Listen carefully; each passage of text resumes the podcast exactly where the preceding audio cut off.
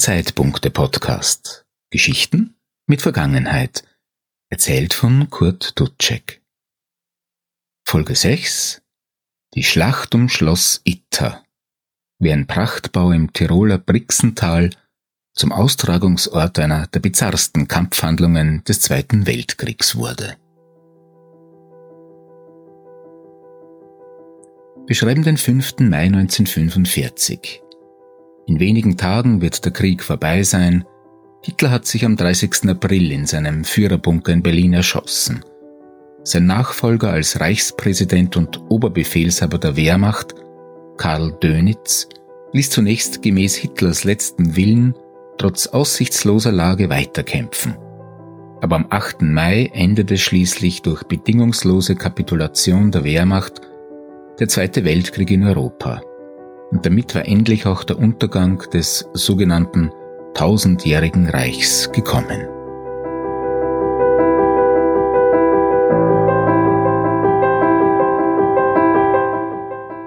Drei Tage vor Ende des Krieges kam es jedoch zu einer der merkwürdigsten Kampfhandlungen während der gesamten Dauer des Zweiten Weltkriegs.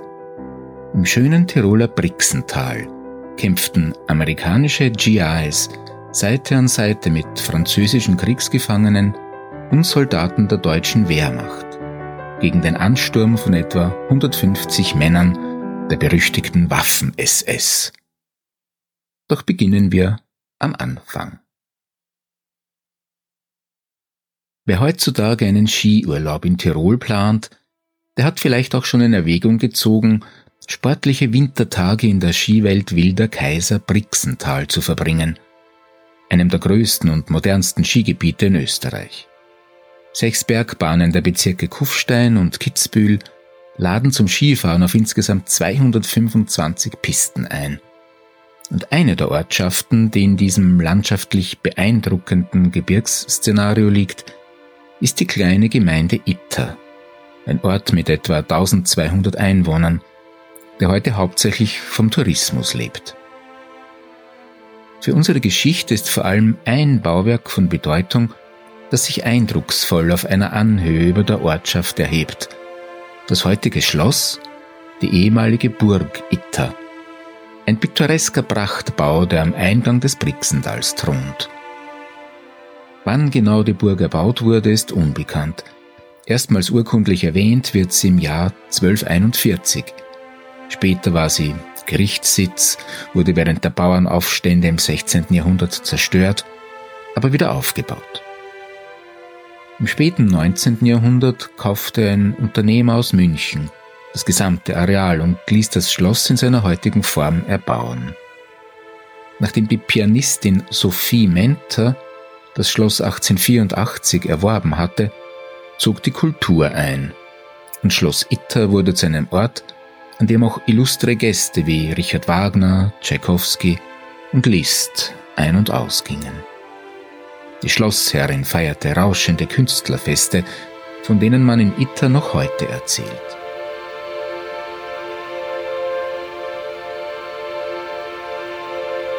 Nicht zuletzt war das Anwesen auch ein wenig erfolgreiches Nobelhotel und ist heute im Privatbesitz und für die Öffentlichkeit nicht zugänglich. Die Lage der Burg machte sie nach Hitlers Machtübernahme 1933 aber auch für die Nationalsozialisten interessant. 1943, als der Zweite Weltkrieg längst im Gange war, wurde Burg Itter enteignet, im Auftrag der SS beschlagnahmt und zu einer Außenstelle des Konzentrationslagers Dachau umfunktioniert. Ein Hochsicherheitsgefängnis mit einem drei Meter hohen Zaun und einem tiefen Burggraben entstand. Nachts wurde das nahezu ausbruchssichere Schloss hell beleuchtet. Ab diesem Zeitpunkt bis zum Ende des Krieges wurden nun prominente französische Häftlinge auf Schloss Itter interniert. 14 potenziell wertvolle Häftlinge, die dem NS-Regime mit Fortgang des Krieges vielleicht noch nützlich sein konnten und die auch als Ehrenhäftlinge bezeichnet wurden illustre Häftlinge als Geiseln, die man vielleicht später einmal, sofern die politische Lage es erforderte, gegen prominente deutsche Gefangene austauschen könnte. Zu den Gefangenen zählten unter anderem Edouard Daladier und Paul Renault, beide waren ehemalige französische Ministerpräsidenten. Die Schwester von Charles de Gaulle zählte ebenso zu den Gefangenen wie der Politiker und bekannte Tennisspieler Jean Porotra sowie Michel Clemenceau, Politiker und Sohn des ehemaligen Premierministers Georges Clemenceau. Eine illustre Runde Prominenter. Gleichzeitig waren sie aber auch politische Gegner, die hier zusammenleben mussten. Und hier beginnt nun unsere eigentliche Geschichte. Sie beginnt mit einem amerikanischen Panzer vom Typ Sherman, der durch die Idylle der Tiroler Berglandschaft rattert.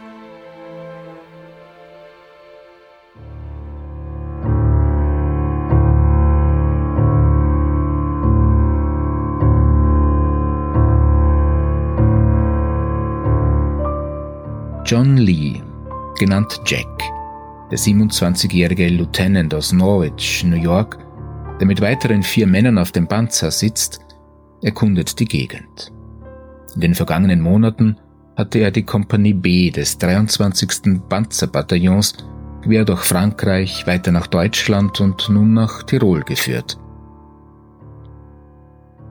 Es ist Anfang Mai 1945, aber noch immer sind versprengte Einheiten der Waffen-SS unterwegs, den längst verlorenen Kampf nicht aufgeben, Hinterhalte legen, Barrikaden errichten und noch immer an den Endsieg glauben. Trotz aussichtsloser Lage sind einige Einheiten der SS-Division Götz von Berlichingen noch immer zum letzten entschlossen. Es herrscht ein wirres Durcheinander, denn in diesen letzten Kriegstagen ist kaum noch nachvollziehbar, wer einzelne Gebiete unter Kontrolle hat wo die Front verläuft und wie die Reste der Wehrmacht agieren. Lees Kompanie hatte den Vorstoß nach Kufstein angeführt. Jetzt rückte die 36. Infanteriedivision heran und Lee hofft, dass mit dem Erreichen Kufsteins die endgültig letzte Schlacht seiner Kompanie geschlagen ist. Es sollte anders kommen.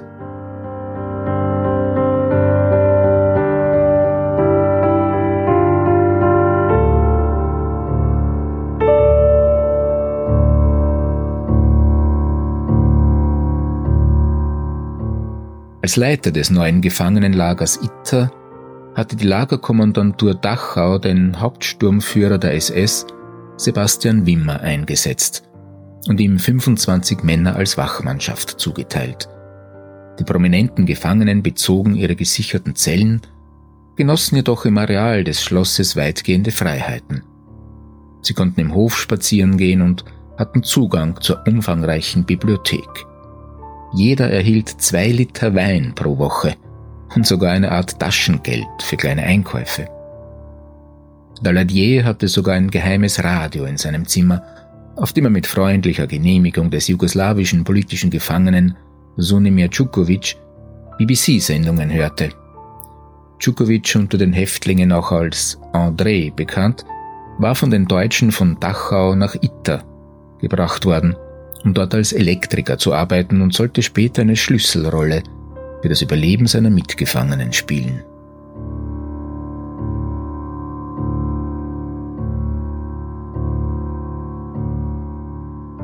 Das Leben für die Gefangenen wurde langsam zur Routine.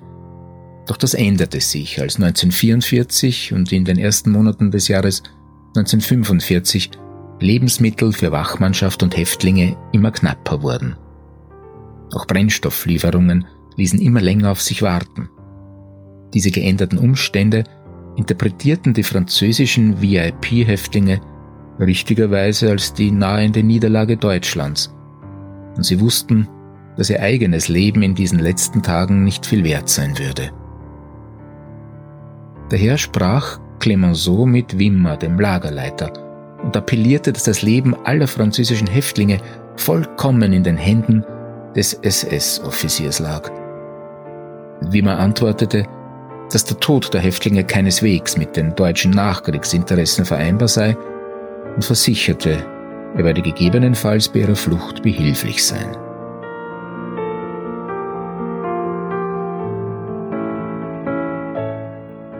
Je weiter das Jahr 1945 voranschritt, desto öfter nutzten hochrangige SS-Offiziere Schloss Itter als Zwischenstation. Oft in Begleitung ihrer Frauen, beladen mit Waffen, Gepäck und Beutegut, übernachteten sie im Schloss und setzten tags darauf ihre Flucht vor den heranrückenden alliierten Truppen fort. Auch der letzte Kommandant des Konzentrationslagers Dachau suchte der Verantwortung zu entkommen und erschien Ende April im Schloss. Am frühen Morgen des 2. Mai setzte er seinem Leben ein Ende und erschoss sich. Dieser Selbstmord veranlasste nun auch den Lagerleiter Wimmer, das Weite zu suchen. Zuvor noch hatte er den Befehl Himmlers, die Gefangenen zu liquidieren, nicht ausgeführt und damit nicht unwesentlich zur Rettung der Inhaftierten beigetragen. Am 4. Mai verließ er gemeinsam mit seiner Frau die Gefangenen.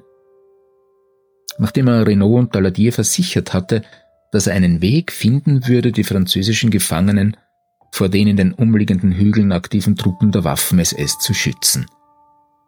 Doch alles, was er tat, um den versprochenen Schutz zu gewährleisten, war, die Hilfe eines kriegsverletzten Waffen-SS-Offiziers in Anspruch zu nehmen. Auf Wimmers Drängen hin willigte der junge Offizier, Hauptsturmführer Kurt Siegfried Schrader ein, zum Schloss hinaufzugehen, um sich um die französische Prominenz zu kümmern.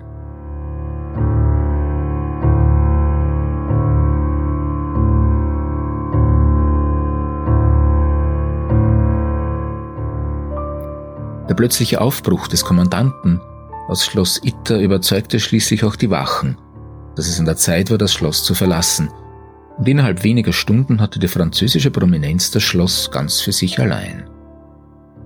So erfreulich die Situation sein mochte, war man sich doch einig, dass man das Areal nicht so einfach verlassen konnte. Noch immer waren SS-Einheiten mordend unterwegs. Und man wollte auch nicht einfach auf die Befreiung durch die Alliierten warten. Die ehemals Gefangenen entschlossen sich daher zu handeln. Zunächst brachen sie die Waffenkammer auf und bewaffneten sich mit Maschinenpistolen und Gewehren. Dann schickten sie Andrei Tschukovic, den Handwerker, los, um die nächstgelegene Einheit der alliierten Truppen zu suchen und zur Burg zu lotsen. Er hatte einen auf Englisch abgefassten Brief bei sich, den er dem ersten Amerikaner, der ihm über den Weg lief, geben sollte. Djukovic setzte sich also auf sein Fahrrad und machte sich auf den Weg nach Wörgl, einer kleinen Stadt am Inn, in der er auf alliierte Soldaten zu treffen hoffte. Doch die Stadt war teilweise noch immer in der Hand der Waffen-SS und so fuhr er weiter Richtung Innsbruck. Innsbruck war gerade von der 103. US-Infanteriedivision eingenommen worden und die Chancen standen gut, dass Djukovic dort auf amerikanische Truppen treffen würde.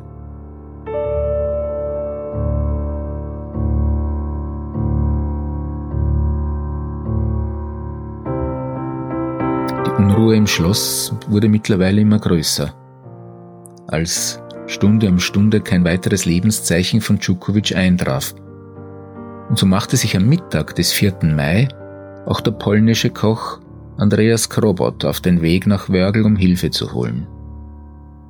Krobot hatte Glück und landete nicht in den Händen der SS, sondern traf auf eine Gruppe von Soldaten der Wehrmacht unter der Führung von Major Josef Gangl. Gangl, ehemals überzeugter Nationalsozialist, der aber natürlich längst wusste, dass der Krieg eigentlich bereits zu Ende war, der in der Sowjetunion und der Normandie gegen die Alliierten gekämpft hatte, unterstützte in diesen letzten Kriegstagen bereits den österreichischen Widerstand. Als er von Krobot über das Schicksal der französischen Prominenz, die auf Schloss Itter ausharrte und auf Hilfe hoffte, erfuhr, erklärte er sich bereit zu helfen. Er erkannte, dass die Rettung der gefangenen Franzosen ein gutes Licht auf ihn werfen würde, wenn schließlich die Alliierten eintrafen. Und so fuhr Gangl mit etwa 20 Wehrmachtssoldaten Richtung Kufstein, in der Hoffnung, dort auf amerikanische Truppen zu treffen. Und tatsächlich. Hier, in Kufstein, traf er auf eine Aufklärungseinheit der Amerikaner.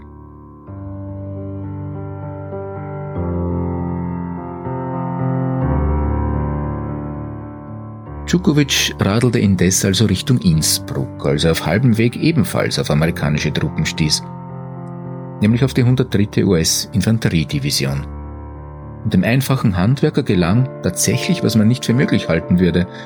Er drang bis zu einem deutsch sprechenden amerikanischen Offizier vor, schilderte die Situation im Schloss und wenig später machte sich ein kleiner Konvoi in Richtung Itter auf den Weg um die ehemaligen französischen Kriegsgefangenen in Sicherheit zu bringen. Gangl war unterdessen in Kufstein eingetroffen.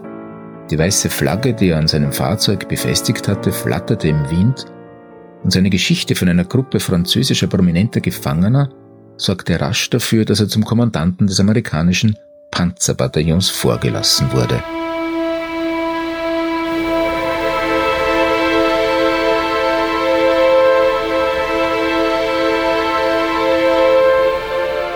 Hier treffen wir wieder auf Lieutenant Jack Lee, der seinen Traum vom Ende der Kampfhandlungen vorerst begraben musste.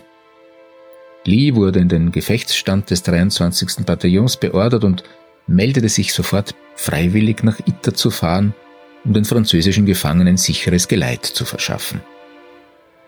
Rasch war eine kleine Kolonne zusammengestellt, an der Spitze amerikanische Sherman-Panzer samt Besatzung, gefolgt von Josef Gangl in seinem Kübelwagen und einem LKW voll deutscher Soldaten. Unter dem Befehl von Jack Lee machte sich die Gruppe Richtung Itter auf den Weg. Nach einem kleineren Scharmützeln mit SS-Truppen, die eine Straßensperre errichtet hatten, traf der Konvoi auf dem Schloss ein. Die französische Prominenz zeigte sich jedoch ziemlich unbeeindruckt von dem kleinen Grüppchen, das hier zu ihrem Schutz eintraf vor allem die Wagenladung deutscher Soldaten erweckte doch einiges an Misstrauen. Aber Gangl bemühte sich, den Franzosen gegenüber höflich und entgegenkommend zu sein, und Lee machte sich gleich daran, einen Plan zu entwickeln, wie sie weiter vorgehen könnten.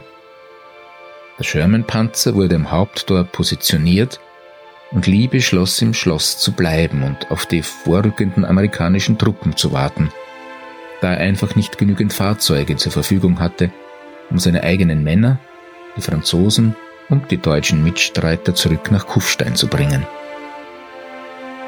Die Einheiten der Waffen-SS, die ringsum noch immer präsent waren, gaben zur Sorge Anlass. Und tatsächlich, schon bald sollte ein Angriff erfolgen.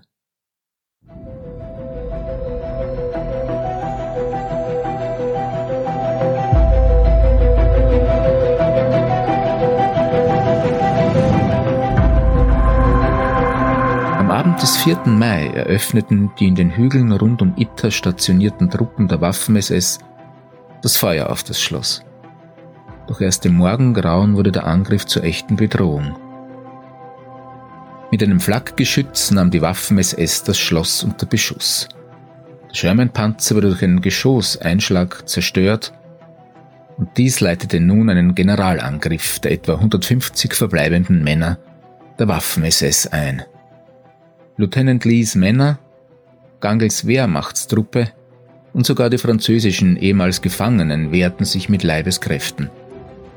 Im Kugelhagel wurden mehrere Soldaten der Wehrmacht verletzt und Major Gangel fiel dem Treffer eines Scharfschützen zum Opfer, als er gemeinsam mit Lee Ausschau nach den nachrückenden amerikanischen Truppen hielt und versuchte, den ehemaligen französischen Premierminister Renault aus der Schusslinie zu bringen. Schließlich wurde die Situation im Schloss immer verzweifelter und gegen Mittag hatten die amerikanisch-deutschen Streitkräfte nahezu keine Munition mehr. Jetzt kommt allerdings der bereits erwähnte Jean Porotras ins Spiel, seines Zeichens Politiker und exzellenter Tennisspieler. Er bot sich an, das Schloss zu verlassen, um anrückende amerikanische Hilfstruppen durch die verwinkelten Straßen des Dorfes zu führen und die Position der feindlichen SS-Stellungen mitzuteilen. Gesagt, getan. Barotras nutzte eine kurze Feuerpause, um das Schloss zu verlassen.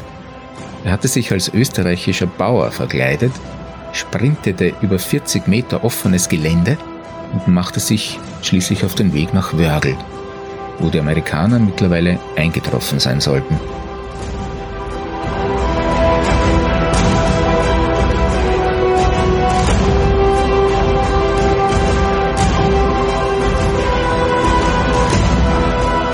Währenddessen zogen sich die verbliebenen Verteidiger des Schlosses und die französische Prominenz in den noch vorhandenen Burgfried zurück, um sich nötigenfalls mit Bajonett und Fäusten zu wehren. Kurz vor drei Uhr nachmittags begab sich ein kleiner Trupp SS-Männer in Position, um eine Panzerabwehrrakete auf das vordere Tor des Schlosses abzufeuern. Der Showdown begann.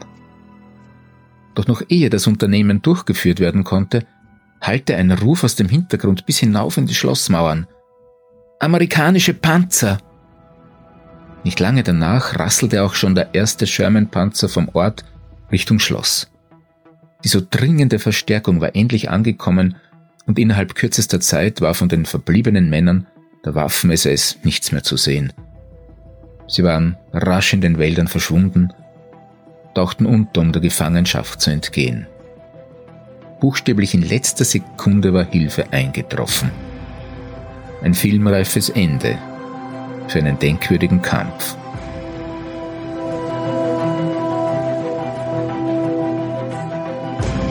Amerikaner und eine Handvoll Wehrmachtsdeserteure kämpften gemeinsam mit französischen Gefangenen gegen anstürmende Truppen der Waffen-SS. Die französische Prominenz wurde nach Innsbruck gebracht, von wo Renault, Daladier, der ehemalige Tennisstar Borotras und all die anderen ihre Reise nach Frankreich antreten konnten. Die überlebenden Wehrmachtssoldaten wurden in ein Kriegsgefangenenlager überstellt und Jack Lee wurde Ende Mai in den Rang eines Captain befördert. Und Josef Gangl, der Major der Wehrmacht, der sich kriegsmüde auf die Seite der Alliierten geschlagen, zur Rettung der Gefangenen beigetragen und diesen Einsatz mit dem Leben bezahlt hatte, wurde posthum als Held des österreichischen Widerstands geehrt. Heute ist im Tiroler Ort Wörgl eine Straße nach ihm benannt.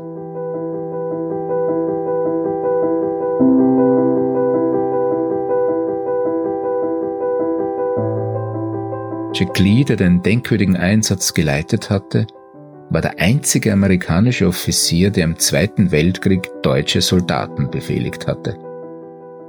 Der als humorvoll, immer mit einem Lächeln auf den Lippen beschriebene Amerikaner starb jedoch als tragischer Held. Im Zivilleben nach dem Krieg, beruflich wenig erfolgreich, schlug er sich als Barkeeper und glückloser Hotelier durch. Zeitlebens kämpfte er mit Alkoholproblemen, mehrere Ehen gingen in die Brüche. Er starb im Jänner 1973. Wenige Monate vor seinem Tod gab er einem Reporter ein Interview und auf die Frage, wie er diese Stunden der Kampfhandlungen in Tirol beschreiben würde, meinte er bloß, nun, es war einfach die verrückteste Sache der Welt.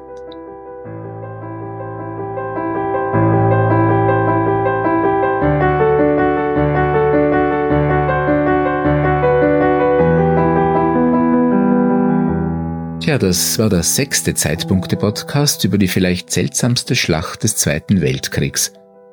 Das einzige Gefecht, in dem Amerikaner und Deutsche Seite an Seite kämpften.